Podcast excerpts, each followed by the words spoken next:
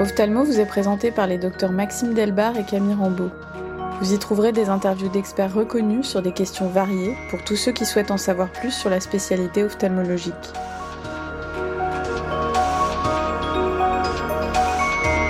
On pense généralement que le terme glaucome vient de glaucos, dieu marin de la mythologie grecque, et désigne une couleur intermédiaire entre le bleu et le vert, évoquant la teinte des mers dans lesquelles se déployait la divinité. Or, les anciens connaissaient une maladie aveuglante qui donnait aux yeux un reflet glauque. Le glaucome est une maladie dégénérative du nerf optique qui entraîne une perte progressive de la vision, commençant habituellement en périphérie du champ visuel et progressant graduellement vers le centre. La perte de la vision associée au glaucome est permanente et irréversible. Sans traitement, cette maladie peut mener à la cécité. Le glaucome touche 1 à 2% de la population de plus de 40 ans et 10% après 70 ans. Environ 800 000 personnes sont traitées en France, mais 400 à 500 000 personnes présenteraient la maladie sans le savoir. Nous avons l'immense plaisir d'accueillir dans cet épisode le professeur Antoine Labbé, qui est PUPH au CHNO des 15-20. Le professeur Labbé est vice-doyen de l'EFR Simone Veil Santé à l'Université Paris-Saclay. Il est secrétaire général de la Société française du glaucome.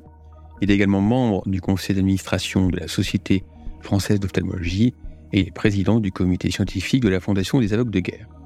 Bonjour professeur Labbé. Bonjour. Alors ma première question, c'est quand doit-on parler de glaucome? Quand parler de glaucome? Alors là, vous posez une question difficile.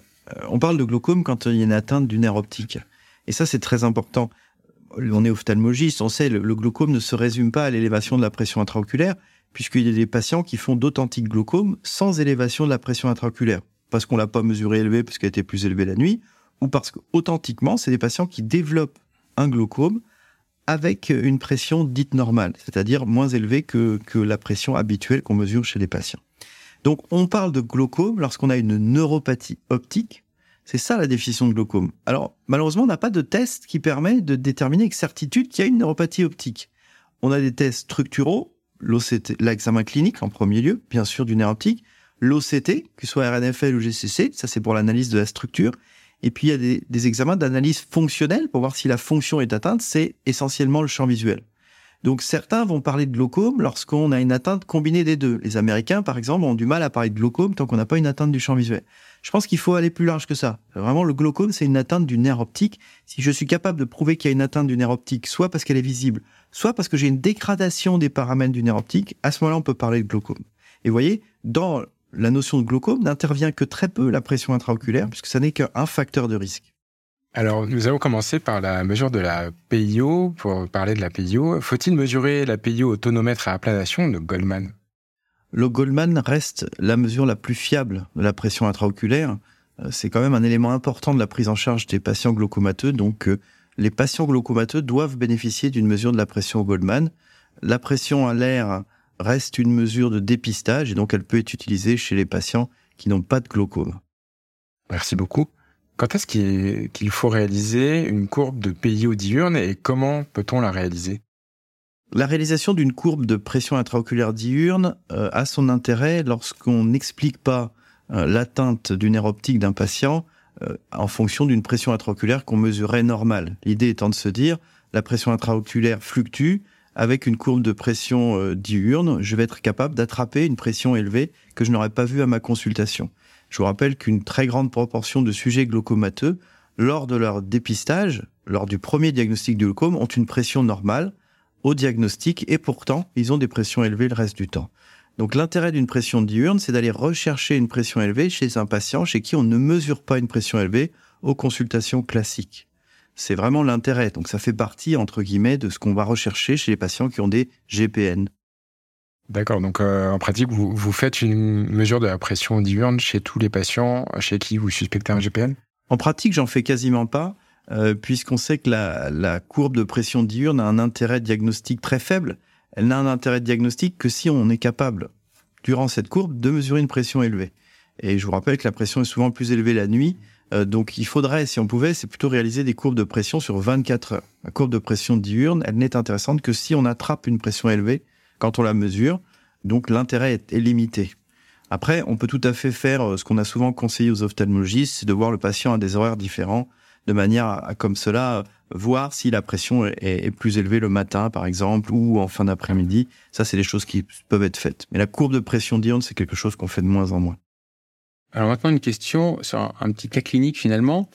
Quelle est la conduite à tenir devant une hypertonie oculaire isolée? Chez un patient qui aura une pachymétrie euh, normale, un RNFL et un GCC euh, normal également C'est une très bonne question. C'est une question qui est pour laquelle la décision est difficile à prendre. Et je veux déjà rassurer les ophtalmologistes, la décision de la mise en place du traitement euh, chez un patient est une décision difficile parce que on est face à des faisceaux d'arguments et on essaie toujours de voilà de, peser entre guillemets le bénéfice et risque d'un traitement. Face à une hypertonie oculaire, on sait qu'il y a différents critères euh, qu'on va devoir euh, mesurer. Évidemment, la pression intraoculaire, c'est le premier, mais aussi la pachymétrie, qui est un élément important. Donc, dans le cas précis, la pachymétrie est normale. Il y a d'autres éléments qu'il faut regarder aussi, c'est savoir est-ce qu'il y a des facteurs de risque de gravité. Et je pense, si on pense à deux, la pseudo-exfoliation capsulaire et dispersion pigmentaire, c'est des choses qui sont observées, on n'est pas dans le cadre d'une hypertonie oculaire simple, donc c'est quelque chose qu'il faut dépister. Vérifier l'angle iridocornéen pour s'assurer qu'on est face à un angle ouvert et qu'il n'y a pas une composante d'angle fermé. Ça, c'est des éléments essentiels. Regardez en plus de l'OCT, puisque dans le cas précis, il est normal, mais bien regarder le nerf optique, parce que on peut voir des choses au nez optique que l'OCT euh, ne verrait pas. Je pense à une hémorragie péripapillaire comme ça. Euh, donc bien regarder, voir l'aspect de l'excavation, parce qu'on sait que dans les critères de traitement ou non d'une hypertonie oculaire, l'importance de l'excavation, même si c'est une excavation d'aspect normal, il faut être regardé. Et puis après, bah, on arrive donc dans ce qu'on a appelé les critères de l'OHTS, parce qu'il y a une vaste étude qui a justement essayé, s'est posé la question de savoir, bah voilà, si on traite une hypertonie oculaire, quel est le bénéfice pour le patient en termes de risque, en termes de diminution du risque de développer un glaucome? Et donc, quand on prend ces critères, je l'ai dit, l'âge, la mesure de pression intraoculaire, l'épaisseur de la cornée, l'excavation, ben on va pouvoir euh, euh, avoir des critères qui déterminent si oui ou non on traite un patient. Alors tout ça c'est très théorique et en pratique ça nous aide pas forcément. Il existe des calculateurs de risque qui ont été fabriqués euh, justement pour mettre ces critères-là et essayer d'avoir une idée du risque de développer un glaucome à 5 ans et à 10 ans. Malheureusement, c'est vrai qu'en pratique, quand on est face à un patient et qu'on nous dit euh, bah, le risque est de 7,34% euh, à 6 ans de développer un glaucome, ça nous aide pas forcément dans la pratique clinique. Donc maintenant que j'ai dit tout ça, j'ai pas répondu à votre question, euh, mais j'y viens. Donc une fois qu'on a fait tout ça, il faut aussi se préoccuper d'autres éléments qui sont à mon avis importants, c'est les antécédents, les antécédents familiaux du patient. C'est pas du tout pareil d'avoir une hypertonie oculaire quand dans toute la famille on a un glaucome et quand dans la famille on a plutôt des hypertonies oculaires qui seraient euh, non traitées. Donc une fois qu'on a pris tous ces éléments-là, bah, il faut faire un travail de réflexion et de se dire voilà quel est le risque du patient de développer un glaucome? Si ce risque est effectivement important, on va traiter l'hypertonie oculaire, parce que je rappelle que lorsqu'on traite une hypertonie oculaire, on diminue de 50% le risque de développer un glaucome. Donc c'est quand même important. C'est vrai que pendant longtemps, on a dit, oulala, dès qu'il y a de la on traite. Et puis on a appris aux ophtalmologistes à dire, attention, l'hypertonie oculaire ne donne pas systématiquement un glaucome et on est parfois reculé. C'est-à-dire qu'il y a beaucoup de gens qui méritaient d'être traités qui n'ont pas été traités. Donc je pense qu'il faut avoir une attitude intermédiaire. Un patient qui a une hypertonie oculaire a certains risques de développer un glaucome. Ce risque est majoré quand la cornée est fine, quand le patient est plus âgé, quand l'excavation est plus importante. Donc plus ces éléments sont présents, plus il faudra traiter le patient. Et évidemment, si le patient a une cornée épaisse, un nerf optique peu excavé tout en étant normal, et plutôt un sujet jeune, on pourra se permettre de le surveiller. Ça, c'est un point important. Il ne faut pas hésiter à surveiller son malade. Si on a un doute sur l'intérêt du traitement, euh, revoir son malade, remesurer la pression intraoculaire à une autre, consultation pour voir si effectivement elle se maintient élevée, et puis voir les examens que vous avez cités, c'est-à-dire l'OCT, le champ visuel, pour prendre cette décision. Mais ça reste une décision difficile. Je ne peux pas vous donner de critères, ça va être adapté en fonction de chaque cas fonction de son niveau de pression et des autres éléments dont je vous ai parlé précédemment. Est-ce qu'il y a une, pression intraoculaire limite à partir de laquelle on va traiter, même si tous les examens sont normaux? Alors c'est une très bonne question parce que euh, on aime bien avoir des, des pressions limites ou des valeurs limites qui nous permettent de, de moins réfléchir et d'appliquer des règles un peu strictes. Je pense qu'il voilà, il faudra vraiment raisonner avec la pachymétrie. C'est pas pareil un patient qui a 24 avec 450 de pachymétrie et un patient qui a 24 avec 600 de pachymétrie et tout le monde l'aura bien compris. Maintenant, je pense qu'en des pressions au-delà de 28 mm de mercure, je pense que c'est des pressions où il y a un risque, de par cette élévation de pression, de complications, d'OVCR par exemple, ou d'autres complications, qui méritent d'être traitées. chez un patient qui a une hypertonie oculaire isolée, est-ce qu'il faut réaliser un champ visuel? J'ai envie de répondre à cette question un peu par une pirouette. Si vous avez déterminé que c'était une hypertonie oculaire isolée, d'une certaine manière, c'est que vous avez déjà réalisé le champ visuel et que vous avez éliminé une atteinte euh, glaucomateuse. Parce que finalement, quand on parle d'hypertonie oculaire isolée, c'est donc qu'on a éliminé le diagnostic de glaucome. Est-ce qu'on peut éliminer un diagnostic de glaucome simplement avec un OCT Je pense que c'est pas suffisant. Et à mon avis, il est bien de le compléter par un champ visuel en technique standard blanc-blanc.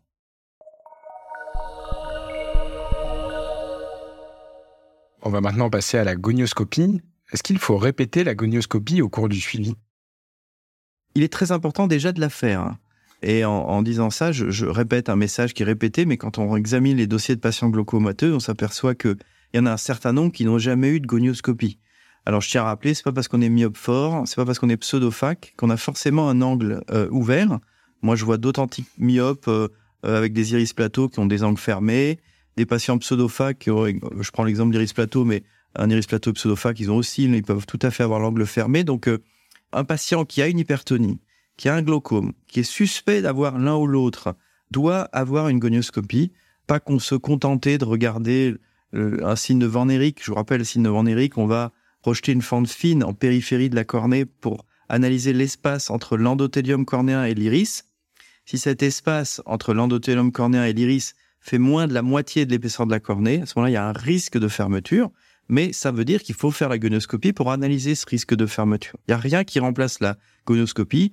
Euh, moi, j'ai l'habitude de dire, on ne prendra pas en charge une déméla sans regarder le fond d'œil. Bah, on ne prend pas en charge un patient qui a de la tension, un glaucome sans faire la gonoscopie, c'est obligatoire. On peut d'ailleurs, on peut pas parler de glaucome à angle ouvert sans avoir vérifié que celui-ci est bien ouvert. Donc il faut déjà la faire. Après, il faut évidemment la répéter dans le suivi. Alors, il faut pas la répéter tous les trois mois ou tous les six mois, parce que ça, ça pas un intérêt limité, sauf si on avait un doute sur la première gonioscopie. Moi, quand j'ai un doute sur la gonioscopie, j'hésite pas à la refaire, euh, parce que quelque chose qui m'était paru un peu douteux une première fois, bah, peut me paraître plus évident une deuxième fois. Donc, il faut la refaire quand on a un doute, et puis il faut la refaire parce que la gonioscopie se modifie avec l'âge. Avec l'âge, on sait très bien que le cristallin augmente de volume, et une gonioscopie d'un angle tout à fait ouvert à 40 ans peut tout à fait avoir un angle parfaitement fermé à 65 ans parce que le cristallin a fermé cet angle. Donc il faut la refaire avec, euh, avec le temps, mais c'est pas obligé de la refaire systématiquement. Est-ce qu'il est possible de remplacer la gonioscopie par une imagerie OCT de l'angle Vous y avez déjà répondu, mais je vous repose la question. J'ai pas répondu complètement. J'ai dit que la gonioscopie était indispensable, mais je vais vous le dire euh, clairement. La gonioscopie ne peut pas être remplacée par un examen d'imagerie de l'angle. Euh, l'imagerie de l'angle va être complémentaire à la gonioscopie. L'imagerie de l'angle, que ce soit l'OCT, l'UBM, euh, c'est des examens. Alors, c'est pas subjectif, vous me direz. La gonioscopie est assez subjective, mais avec l'expérience, on, devient de, on devient meilleur dans son analyse. D'autant plus qu'il faut en faire pour s'améliorer mais il y a des éléments que l'analyse de l'angle en imagerie ne vous donneront pas. Je vous parle de la pigmentation de l'angle, par exemple, ce ne sera pas vu ni par l'OCT ni par l'échographie. Euh, et on peut se tromper quand on fait une échographie ou quand on fait un OCT sur la localisation du trabéculum. Euh, puisque tout ça, c'est des éléments un peu indirects. Quand on regarde une échographie, par exemple, ou un OCT, on va repérer l'éperon scléral. Et ensuite, on va dire que le trabéculum est en avant de l'éperon scléral, mais on peut tout à fait se tromper. Alors qu'en gonioscopie, quand on voit le trabéculum, on ne peut pas se tromper. Donc je pense que la conioscopie est indispensable et l'imagerie est un, examen complémentaire qui va nous apporter des éléments supplémentaires. Maintenant, OCT ou UBM, très honnêtement, quand euh, je demande une imagerie de l'angle, elle a pour but de mieux comprendre le mécanisme souvent à l'origine de la fermeture de l'angle. Puisque la mesure de l'angle, c'est vrai que je le fais moi en gonioscopie. Quand je veux bien comprendre le mécanisme de la fermeture de l'angle, j'ai important de connaître les relations entre l'iris et le corps ciliaire. Et c'est vrai que l'OCT ne va pas me montrer ça, parce que l'OCT, vous savez, l'image va être stoppée par le pigment aérien. Donc je verrai pas bien les corps ciliaires. Donc c'est vrai que moi, dans le cadre de l'imagerie de l'angle, pour le glaucome, c'est vrai que l'UBM surpasse l'OCT. Là où l'OCT a un intérêt, c'est que c'est un examen facile qui peut être délégué, qui n'est pas contact. Ça permet chez un patient de lui expliquer, de lui montrer les structures de l'angle. Ça a un intérêt de documentation. Mais c'est vrai que pour analyser les mécanismes, l'UBM reste supérieur. Dernière chose, il y a un mécanisme pour lequel l'OCT est quand même peut-être plus intéressant que l'UBM, c'est la mesure de ce qu'on appelle la flèche cristallinienne pour euh, euh, rechercher justement la part du cristallin, la responsabilité du cristallin dans la fermeture de l'angle. Et c'est vrai que mesurer la flèche cristallinienne, c'est plus facile en OCT qu'en UBM. Et justement, pour rester dans les chiffres, à partir de quelle flèche cristallinienne allez-vous euh, imputer la, fermeture de l'angle au cristallin? Là encore, vous allez être déçu, je ne vais pas vous pouvoir vous donner un chiffre qui voudrait dire au-delà de tel chiffre, on est sûr que le cristallin est le plus responsable ou pas. Les études qui ont montré la responsabilité, euh, enfin qui ont analysé la flèche cristallinienne comme étant un marqueur du facteur cristallin, c'est-à-dire de l'importance du cristallin à la fermeture de l'angle, c'est des traitements statistiques. Et eux, ils ont montré que plus la flèche cristallinienne augmente, plus la participation du cristallin à la fermeture de l'angle augmente. Alors, ils ont été mettre des cut-offs à 600 microns, 900 microns, à partir duquel on se dit que bah, le cristallin euh, nécessite d'être enlevé, mais en fait, c'est une relation linéaire. Plus la flèche cristallinienne est grande, plus le cristallin participe à la fermeture de l'angle. Il n'y a pas une vraie valeur où on peut dire, bah, c'est à partir de cette valeur-là, il faut obligatoirement l'enlever. Il est bien évident qu'au-delà de 900 microns, c'est des flèches très importantes où le cristallin joue un rôle très important. Puis en dessous de 600 microns, on sait que le cristallin joue peu de rôle. Ah, entre tout ça, euh, je ne peux pas vous donner de chiffres précis.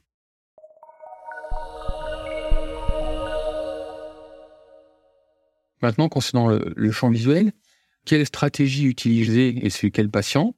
Et euh, à quelle fréquence faut-il le répéter? Alors, ça fait deux questions, mais ça fait une grande réponse, j'imagine.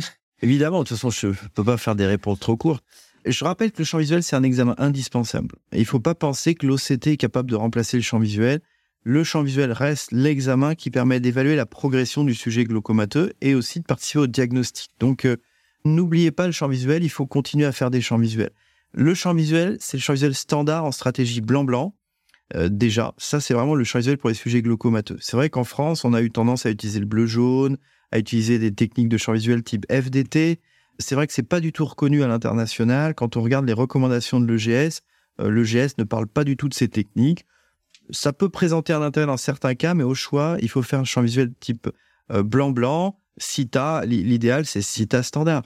Alors, pour un champ visuel blanc-blanc, c'est faisable. Quand on est sur du 10-2 qui sont plus difficiles, parfois on va du CITA fast. Mais c'est quand même des, des protocoles de champ visuel, des algorithmes qui ont été faits, déterminés pour les patients glaucomateux. Donc c'est ça qu'il faut utiliser euh, euh, en priorité. Merci. Et à quelle fréquence allez-vous répéter cet examen? J'avais oublié de répondre à la deuxième partie de la question. Là encore, la, fréquence du champ visuel. Pourquoi est-ce qu'on fait un champ visuel? On fait un champ visuel pour analyser la progression, évaluer la progression du patient. Si le patient est un patient grave, on va vouloir détecter une petite progression. Parce que pour ce patient donné, une petite progression va être importante.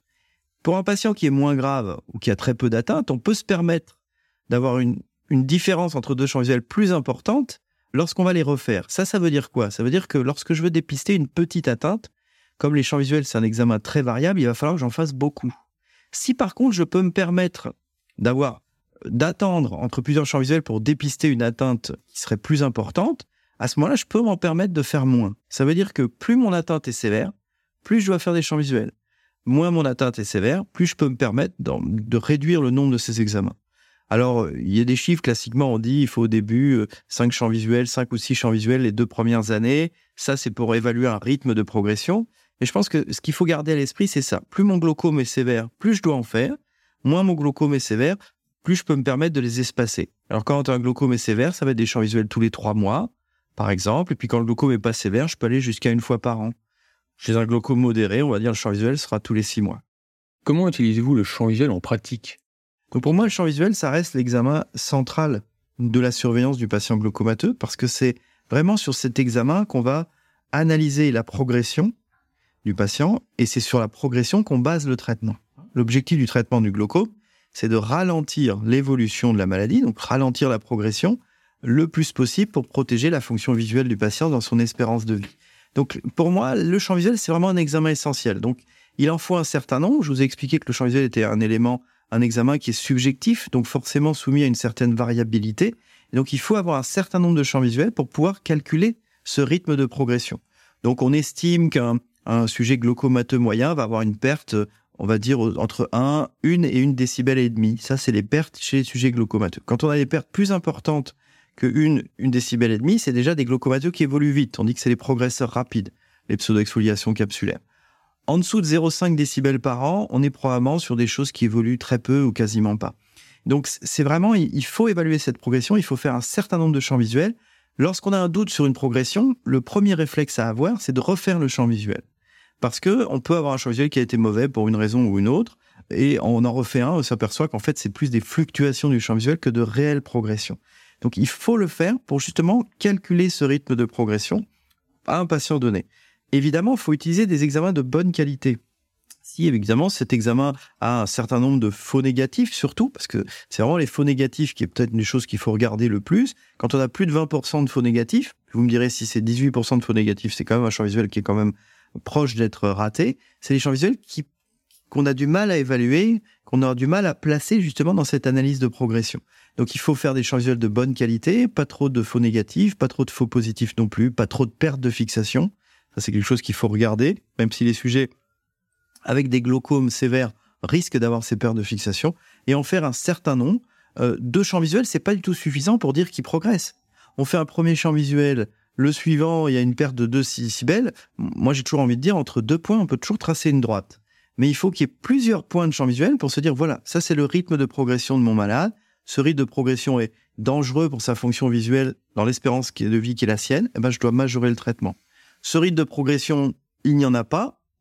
Donc, faut rester modeste, hein, puisque le glaucome, c'est une neuropathie optique progressive. S'il progresse pas du tout, on peut se poser la question de remettre le diagnostic en cause. Mais lorsque voilà, on a une progression très très lente, eh ben on est rassuré. Et donc vraiment, c'est l'examen central qui va guider la thérapeutique par justement l'analyse de la progression.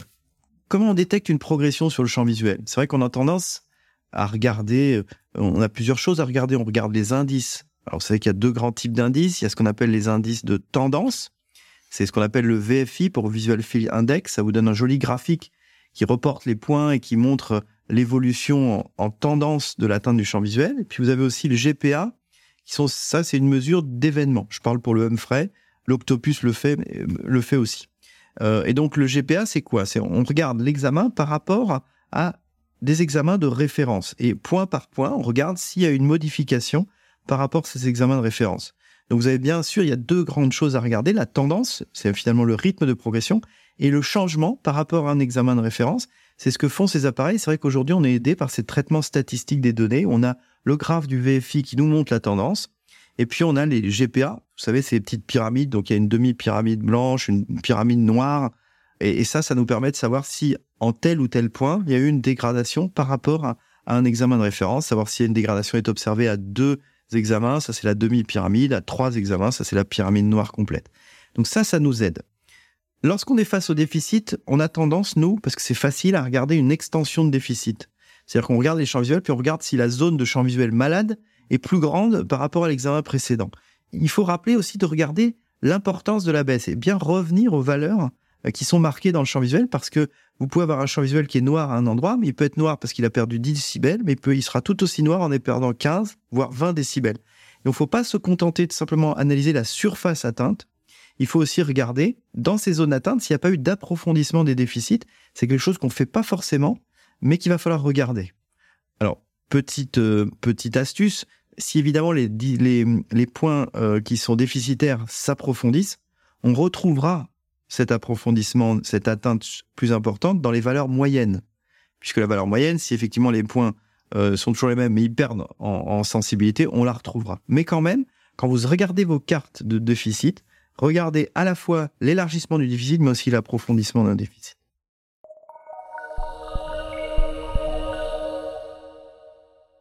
Chez les gens qui ont des champs visuels qui sont parfaitement ininterprétables et malgré euh, le fait qu'on les répète, euh, ils n'arrivent toujours pas à le faire de manière interprétable, est-ce qu'il y a encore une indication à faire des champs visuels de Goldman? Je pense que les patients qui font des champs visuels régulièrement ininterprétables, d'abord il faut essayer de comprendre. Parce qu'en général, les patients sont pas bons au début, puis avec le temps, ils apprennent et quand même la majeure partie des patients arrivent à faire des champs visuels. Quand on a vraiment des, champs visuels quasiment impossibles à faire, il faut se poser la question de savoir s'il n'y a pas une atteinte tellement sévère qui fait que le, champ visuel est très difficile pour le patient. je pense qu'il faut discuter avec le patient, discuter avec l'orthoptiste. C'est pas normal qu'un patient finalement n'y arrive pas.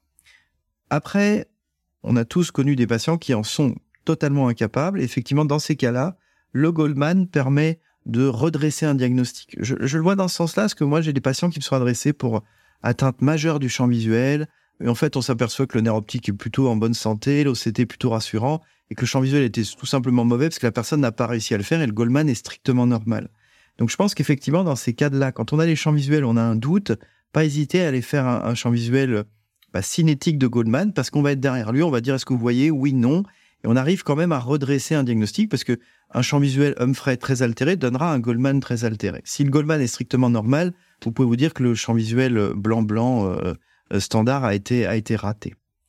Est-ce que le Goldman va être utilisé pour le suivi des malades? Bah, Quand on n'a pas le choix, c'est vrai qu'on peut utiliser le Goldman, mais l'évaluation, entre guillemets, quantitative de la progression est quasi impossible avec un Goldman. Donc, je pense qu'il faut réserver le Goldman aux gens qui n'ont pas d'acuité visuelle chiffrable. Tant qu'on, quand on a une acuité visuelle chiffrable, on est normalement capable de faire euh, des champs visuels au moins des 10-2. Et puis, si c'est plus chiffrable, on peut avoir le Goldman qui peut être une aide, mais bah, ce sera difficile euh, euh, à évaluer quantitativement la progression parce que ça reste très très subjectif, encore plus subjectif que l'est un champ visuel en, en technique standard. Concernant le choix 10-2, quand est-ce que vous en prescrivez un? Alors le 10-2 reste aussi un élément très important. Je pense que dès qu'on a une atteinte dans les quatre points centraux du champ visuel standard 24-2, il faut faire un 10-2. Euh, le 10-2 est pas forcément plus intéressant que le 24-2 en termes de diagnostic, de dépistage d'une atteinte. Souvent, quand il y a une atteinte dans les quatre points centraux au 24-2, on la retrouve au 10-2 et inversement. Par contre, pour analyser la progression au centre, le 10-2 est nettement supérieur au 24-2. Donc, quand on va avoir une atteinte centrale, ce qu'on veut savoir, c'est la progression, analyser la progression. Et à ce moment-là, le 10-2 est important. Mais il faut pas oublier le 24-2. Parce que je vois parfois des malades qui ont une atteinte centrale, mais qui ont un champ visuel, par exemple, inférieur, puis un champ visuel supérieur au 24-2 qui est normal. Finalement, s'est focalisé sur le central et on a loupé l'aggravation du champ visuel supérieur sur le 24-2. Donc je pense que, à part les malades qui n'ont plus du tout de 24-2, qui est tout noir et qui reste plus que le 10-2, où là on peut ne faire que du 10-2, il faut combiner les deux. Mais ça reste difficile, c'est pénible pour les patients. Et il faut parfois pas hésiter à faire venir le patient deux fois, une fois pour faire les 24-2, puis une fois pour faire le 10-2.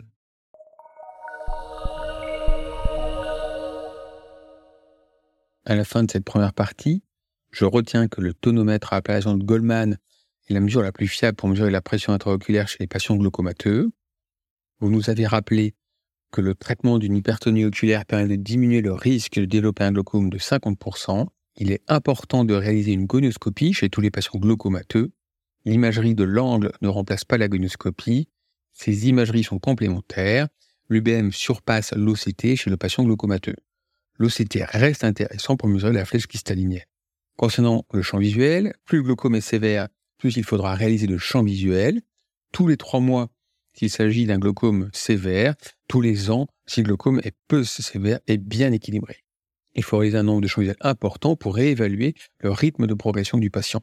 Nous retrouverons le professeur Antoine Labbé dans une deuxième partie, dans laquelle nous discuterons de l'OCT, du glaucome à pression normale et de la myopie forte chez les sujets glaucomateux.